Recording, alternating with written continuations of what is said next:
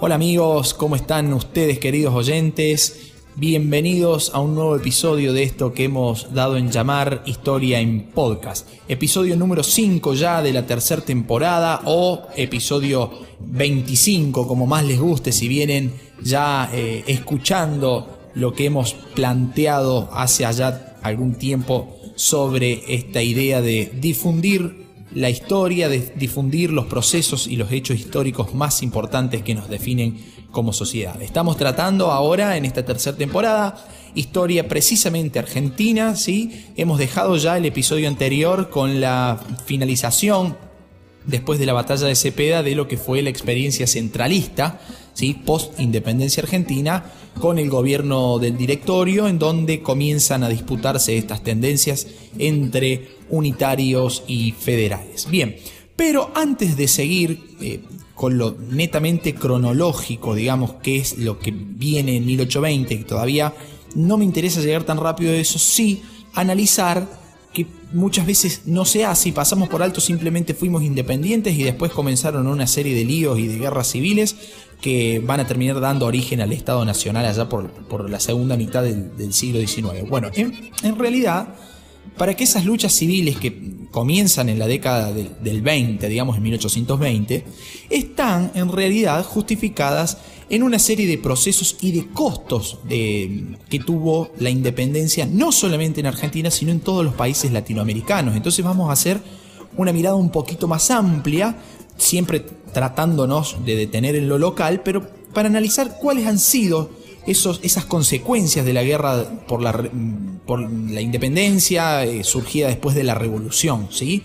Tratando de romper ese orden colonial español, que finalmente se rompe, en nuestro caso en 1816 de manera explícita, pero ya veníamos de seis años de una guerra que nos costó muchísimos insumos, muchísimos recursos y que no estábamos en condiciones, me parece a mí, de eh, afrontar todas esas consecuencias que quedaron derivadas de ese proceso. Por lo tanto, hoy vamos a estar analizando, eh, repito, esas consecuencias de la guerra por la independencia y los costos que la misma tuvo. ¿sí? Hay que recordar que toda Latinoamérica estuvo eh, sumergida en cruentas guerras y en cruentas luchas aproximadamente por el lapso de 15 años. Si recién en 1824 se va a vencer definitivamente al ejército realista sin que queden eh, ningún resquicio por donde pudieran volver a ocupar lo que antiguamente fueron sus colonias y sus virreinatos en estas tierras. ¿sí? Salvo Cuba y Puerto Rico, el resto de Latinoamérica ya quedaba libre, digamos, de la dominación colonial, pero que eso en realidad... Eh, si bien fue recibido con alegría y es recordado con alegría la emancipación de nuestros países, por supuesto, no está en duda eso, hay que analizar a qué costo estos países latinoamericanos llegaron a su independencia, ¿sí? Los costos son muy variados, son muchos, ¿sí? Y que tienen en realidad injerencia eh, en, en, diversos ámbitos, ¿sí? Voy a ir describiendo de manera general como para después profundizar en algunos que particularmente son de mi interés y que por muchas veces, digamos, eh, son, son pasados por alto. ¿sí? En primer lugar, estos costos, el, primero de ellos, digamos, eh, va a venir derivado de la fragmentación territorial. Los antiguos virreinatos componían una unidad política, administrativa y comercial que funcionaba de manera bastante fluida, digamos, o orientada y bien administrada, podemos poner el bien entre comillas, pero digamos, generaba un margen de ingresos que le permitía a la población del virreinato vivir.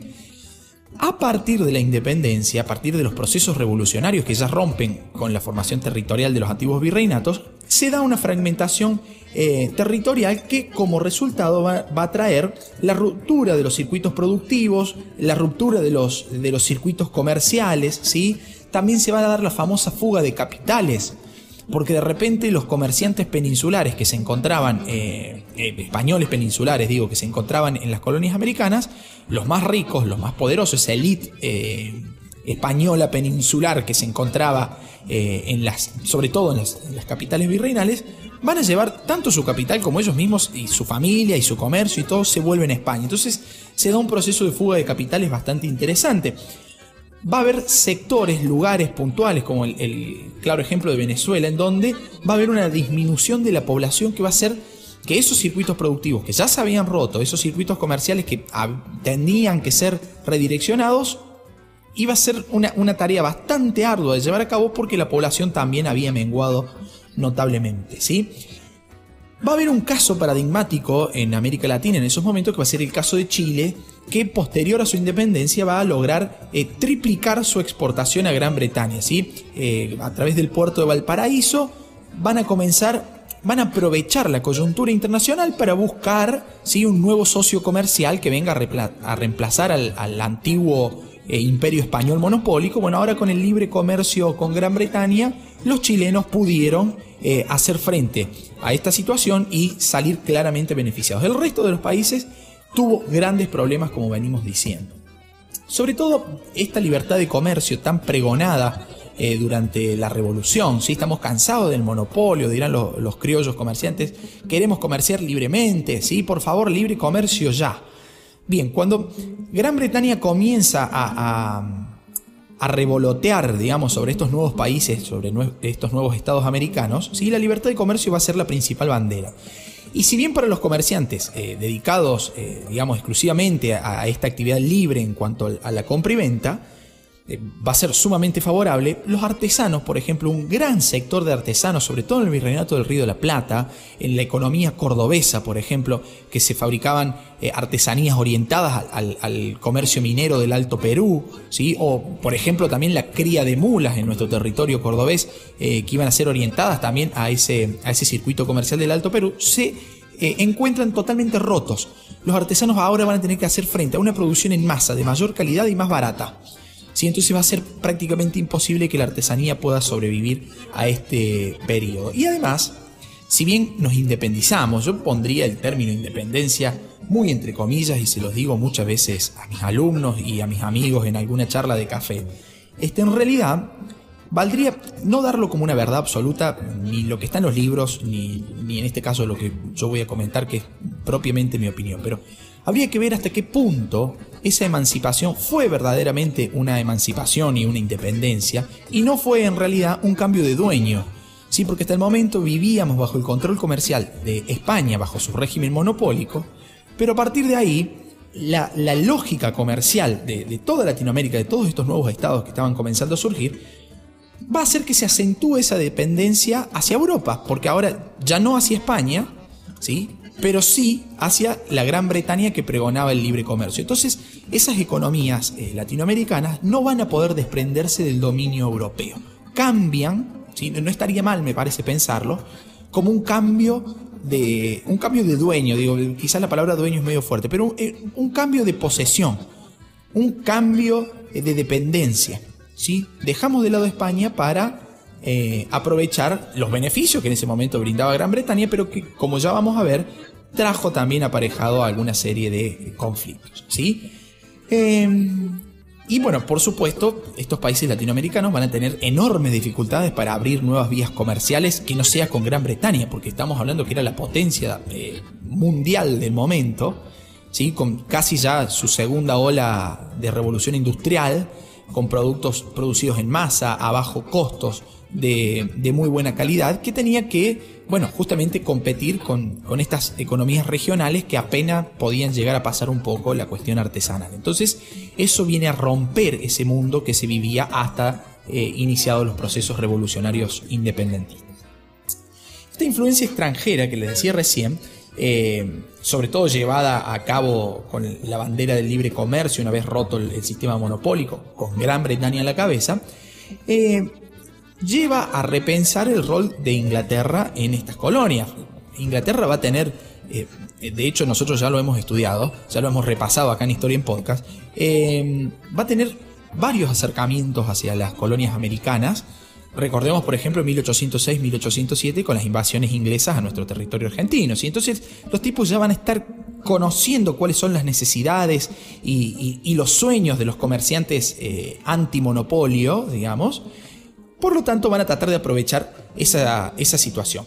apenas finaliza la lucha con España, aparece Inglaterra diciendo, miren, acá estoy, si necesitan mi ayuda, cualquier cosa me llaman, digamos, ¿no? algo por el estilo. Y decimos, salen beneficiados los ingleses con esta, eh, con esta ruptura del orden colonial. ¿Por qué salen beneficiados? Bueno, el, hecho es, bastante simple y acá viene lo, lo problemático que les decía anteriormente. los diplomáticos ingleses, los representantes eh, políticos del Estado de, la corona inglesa, ¿sí? van a reconocer la soberanía de los nuevos países y de los nuevos estados que estaban surgiendo en Latinoamérica. Pero a cambio, este reconocimiento no era gratuito, digamos, a cambio iban a comenzar a firmar tratados, eh, tratados tanto sea de amistad o de comercio con estos nuevos estados latinoamericanos para justamente reconocer la soberanía. Es decir, los ingleses van a decir, yo te reconozco que vos sos soberano e independiente, pero, ¿sí? Pero tenés que comerciar conmigo. Entonces, por eso digo que me parecería bueno replantearse este término de independencia, autonomía, emancipación, porque en realidad seguimos atados a los lazos internacionales, fundamentalmente a los lazos europeos. ¿no? Un ejemplo de esto, para venir un poco a historia argentina, que lo vamos a, profundizar en el próximo capítulo, es justamente el, famoso empréstito de Baring, ¿sí? de la Baring Brothers en, nuestro país, con, llevado a cabo por, por el secretario eh, del gobierno de Martín Rodríguez, el señor Bernardino Rivadavia, la cual fue un empréstito que después demoró 100 años en pagarse, que no se usó para lo que se iba a utilizar, que se cobraron eh, intereses por adelantado, que no llegó la cantidad de dinero que se pidió y un largo etcétera, digamos, ¿sí? Un, tristemente recordado empréstito de Baring que en realidad era la manifestación explícita de, de esto que acabo de decir, digamos, ¿sí? Gran Bretaña reconoce la autonomía y la independencia de estos nuevos países, pero a cambio los subyuga, digamos, eh, con tratados de, amistad, de comercio o en este caso empréstitos ¿sí? en forma de capitales. Eh, para el año 1820 los ingleses, Gran Bretaña en realidad, van a tener que comenzar a soportar la competencia estadounidense en las colonias, eh, en las ex colonias españolas en, Sudamérica. ¿sí? ¿Por qué? Porque Estados Unidos tenía una flota y un sistema comercial mucho más ágil que el inglés, lo cual hacía que la competencia fuera, fuera bastante codo a codo, en muchos casos dificultándole eh, ese comercio que sobre todo Gran Bretaña ejercía en América del Sur. En América Central Estados Unidos va a tener un, control eh, más próximo, más cercano, lo cual le va a permitir tomar algún tipo de ventaja. Además, también va a aparecer para los ingleses la competencia francesa, ya que los franceses eran los encargados de traer, de importar a los países eh, sudamericanos productos de lujo. el ejemplo número uno de esto es el champán, el famoso champán francés, o los vinos espumantes, digamos, que venían justamente de la zona de, Borgoña, de, la champaña francesa, digamos. Entonces esos productos de lujo eran traídos aquí por eh, franceses y no por ingleses. Pero eh, los nuevos países latinoamericanos, eh, digamos, tanto con, Estados Unidos como con Francia, ejercían un, comercio de tipo, eh, digamos, complementario y no sustitutivo, lo cual, eh, digamos, Gran Bretaña pasó a guardar su posición preponderante en cuanto a este nuevo sistema comercial. Como les decía al comienzo, las economías regionales de estos nuevos países van a, van a, vivir un proceso de destrucción casi total, digamos, ¿sí? van a van a necesitar un redireccionar su economía y buscar un nuevo mercado, digamos. El, caso que siempre pongo de nuestra provincia de Córdoba, orientada siempre mirando al norte, mirando al Alto Perú, tanto la producción artesanal como el, criado de, mulas, ¿sí? Eh, ese, ese, circuito se rompe y ahora tiene que dejar de mirar al norte para empezar a mirar hacia otro mercado que es justamente el que está ubicado en el puerto de Buenos Aires hay que empezar a producir nuevas cosas que el, contexto internacional demanda y además comenzar a venderlas de una nueva modalidad y hacia un nuevo mercado y hacia un nuevo punto de venta, digamos, que en este caso, en el caso argentino, digamos, va a ser el puerto de Buenos Aires, que era el autorizado para, para comerciar, ¿sí? Esas economías regionales además entraron en crisis porque, por ejemplo, los ganados, eh, el ganado que se encontraba en esos territorios fue directamente eh, aniquilado por los ejércitos eh, revolucionario porque había que alimentarse. Entonces, directamente eh, a su paso iban eh, alimentándose justamente del ganado que encontraban. ¿sí?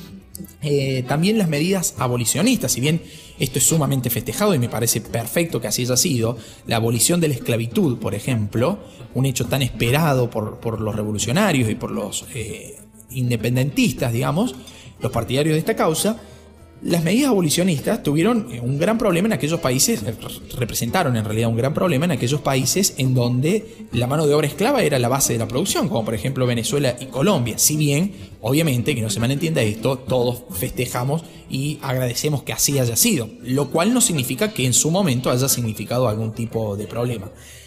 Los comerciantes locales, también esto eh, en cuanto a las economías regionales en crisis, los comerciantes locales eh, van a, atravesar una situación de, quiebra. ¿Por qué? Porque va a ser muy difícil de reiniciar, digamos, un nuevo circuito productivo y comercial, ¿sí?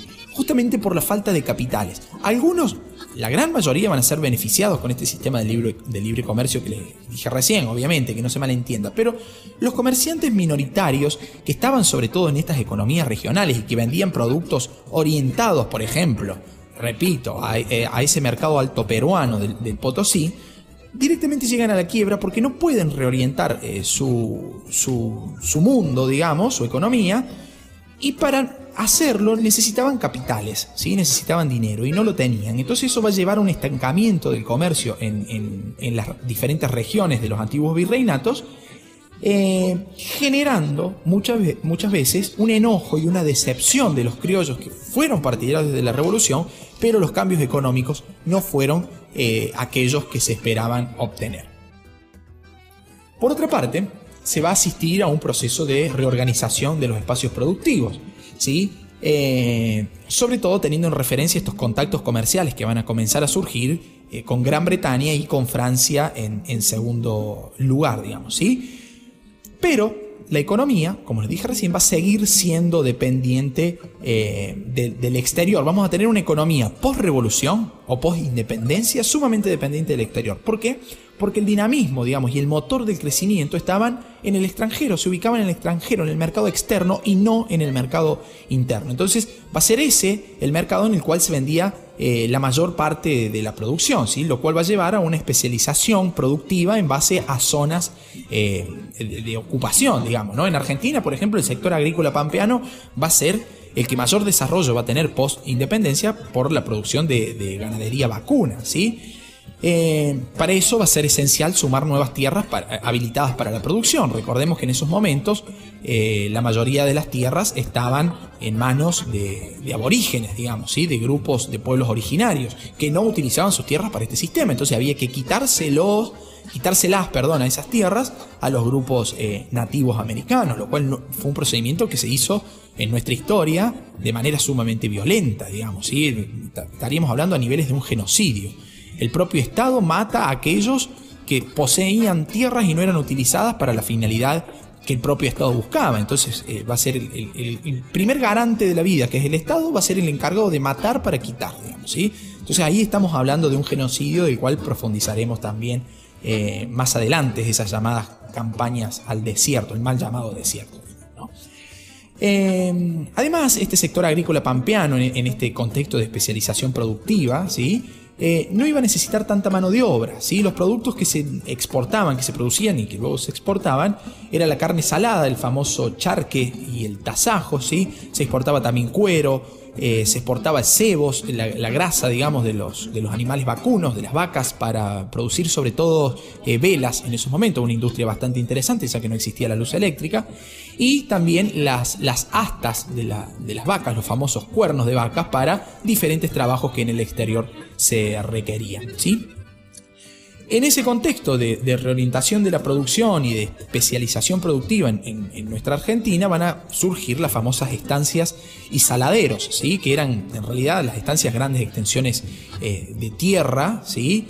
Eh, un latifundio como se lo conoce en la jerga eh, histórica, un latifundio enorme, pero enormes cantidades de, de tierra dedicadas exclusivamente a la crianza de ganado vacuno, digamos, ¿no? Esas estancias iban a representar una unidad administrativa y una unidad de la mano de obra que tenía un carácter de asalariado, es decir, recibían un salario a cambio de su trabajo. Y los saladeros que se ubicaban dentro de las estancias eran justamente una incipiente, eh, un inicio, digamos, de lo que sería la industria en nuestro país. ¿Por qué? Porque los saladeros justamente tenían el rol de eh, procesar la carne vacuna, la mayoría de las veces eh, guardarla en sal para que no se echara a perder, una especie de, intento de frigorífico, pero sin el frío, sino que, con la sal, con la salmuera famosa, digamos, ¿sí?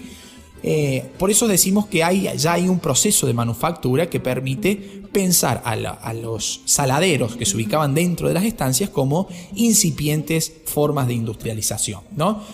Por eso se asiste a un concepto que va a ser uno de los más importantes. Hay tres conceptos importantes que guían la década de 1820, que analizaremos en profundidad eh, en el caso de nuestro país en el próximo episodio, pero los voy a dejar claro hoy.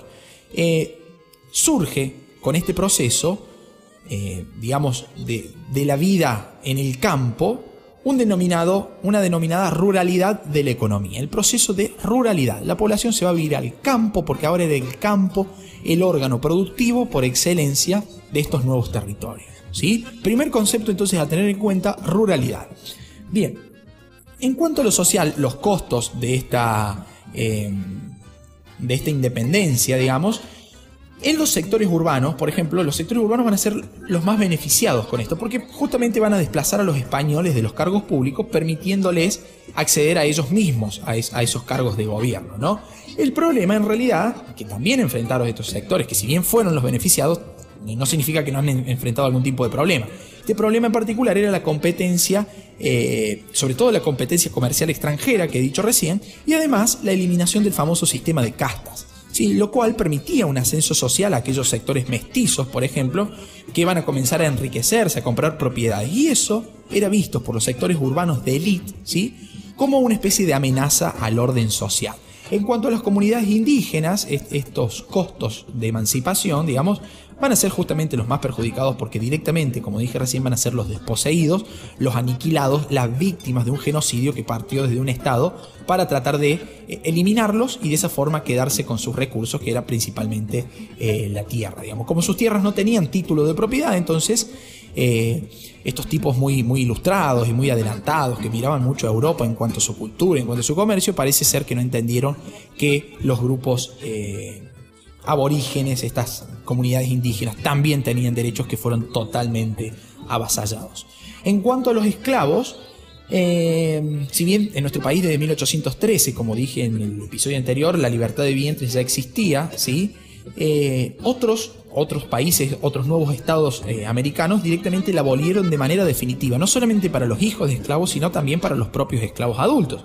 El caso va a ser Chile en 1823, toda Centroamérica, digamos, y México, que directamente van a abolir de manera completa, arrancando de raíz, la cuestión de la esclavitud. ¿sí? Pero pese a todas las medidas que se tomaron a este, a este respecto, digo, los emancipados, digamos, los ex esclavos, eh, no van a poder eh, mejorar a su situación económica ni tampoco su situación social, porque justamente no van a ser reconocidos como iguales ni por los blancos ni por los mestizos, lo cual llevaba a un desprecio hacia esta etnia afrodescendiente. ¿sí?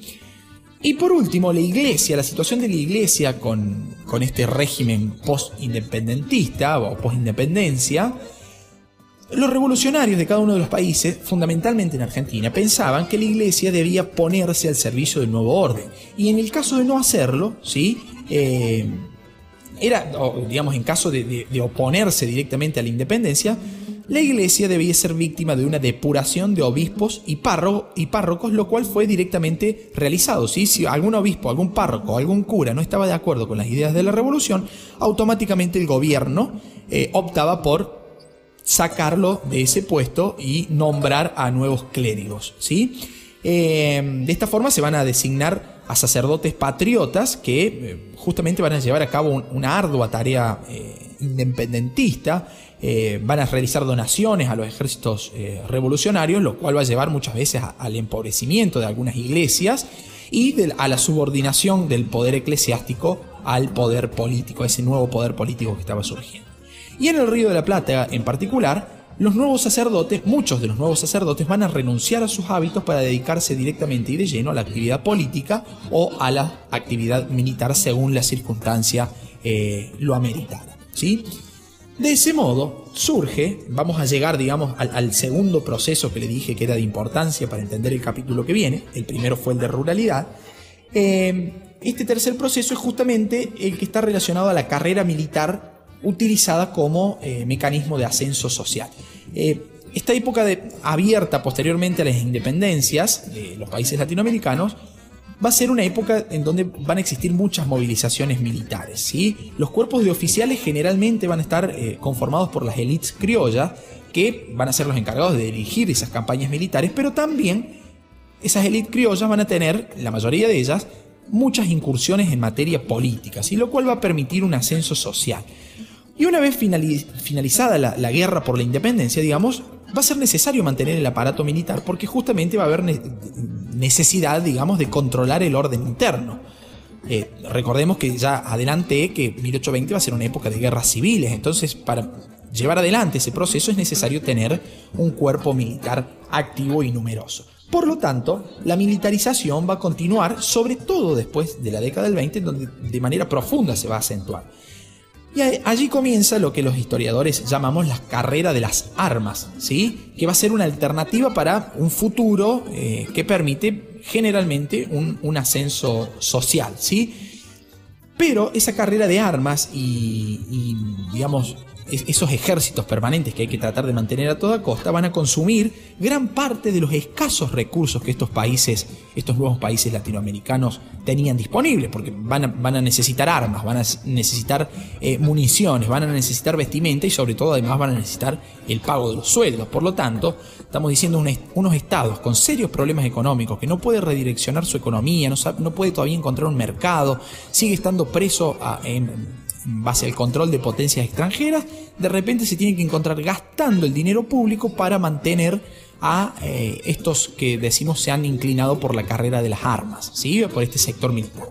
Eso da comienzo al proceso, al segundo proceso que les dije recién, que es el de militarización. Entonces ya tenemos dos. Ruralidad, digamos, una economía netamente agraria, ¿sí? Militarización, porque los procesos eh, de formación de tanto de milicias como de cuerpos militares activos y permanentes, va a ser cada vez más profundizado, lo cual va a llevar a un tercer proceso que es el más interesante, y allí ya dejaremos para retomarlo en el capítulo siguiente, que es el de caudillismo. ¿sí? El caudillismo va a ser justamente la característica más distintiva del periodo de 1820 a 1853, si queremos, eh, en, Argentina, digamos, en, esos momentos, en, en, las provincias unidas del Río de la Plata, digamos, ¿sí? ¿Por qué? Porque en realidad, ¿cómo, surge este caudillismo, digamos? Vinculado a la ruralidad y a la militarización sobre todo. Vamos a tener, vamos a asistir a un proceso de ascenso de los terratenientes. Los terratenientes van a ser los grandes, eh, los, digamos, los grandes titiriteros que manejan a los títeres. ¿Sí? ¿Por qué digo esto? ¿Por qué uso esa metáfora? Porque en realidad van a ser los tipos que están metidos atrás del poder, que muchas veces no van a ser visibles y que muchas otras veces sí van a ser visibles, como es el caso de Juan Manuel de Rosas, por ejemplo, uno de los mayores terratenientes del, momento. Eh, otro ejemplo de, la no visibilidad o de la no tanta exposición política va a ser el caso de los Anchorena en Buenos Aires, ¿sí? Eh, tipos dueños de, grandes extensiones de territorios, de grandes latifundios. Ese ascenso de, eh, social y político, digamos, y económico de los terratenientes eh, va a llevar a que, como son dueños de grandes extensiones de tierra y de grandes fortunas, formen sus propias milicias armadas para defender justamente eh, sus propios territorios, territorios perdón, y sus propios intereses. Esto va a dar, digamos, como resultado eh, un crecimiento basado en, las exportaciones agrícolas, digamos. No, no, hay forma por donde entrarle y por donde por donde deslegitimar y por donde herir a ese régimen de terratenientes que estaba surgiendo, ¿no? Poder político, imagínense ustedes, poder político, poder económico, poder social y además una milicia permanente que los defiende, ¿sí? Eso lleva a que se dé el inicio de este proceso conocido como caudillismo. ¿Por qué? Porque esas milicias van a tener como referente y como jefe al propio terrateniente, ¿sí? que ya tenía muchísimo poder social, político, económico y ahora tiene además poder militar en su territorio. ¿sí? Entonces, ese caudillo, ese terrateniente poderoso, va a ser la persona con más poder ¿sí?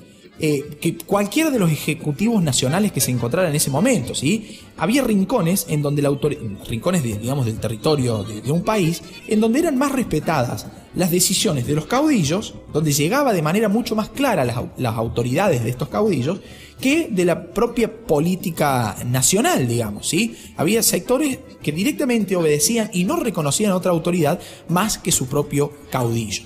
Entonces, tenemos el panorama ya directamente liso y allanado después de analizar, eh, eh, digamos, eh, los problemas, los costos que trajo la emancipación de las colonias americanas de, de España, ¿sí?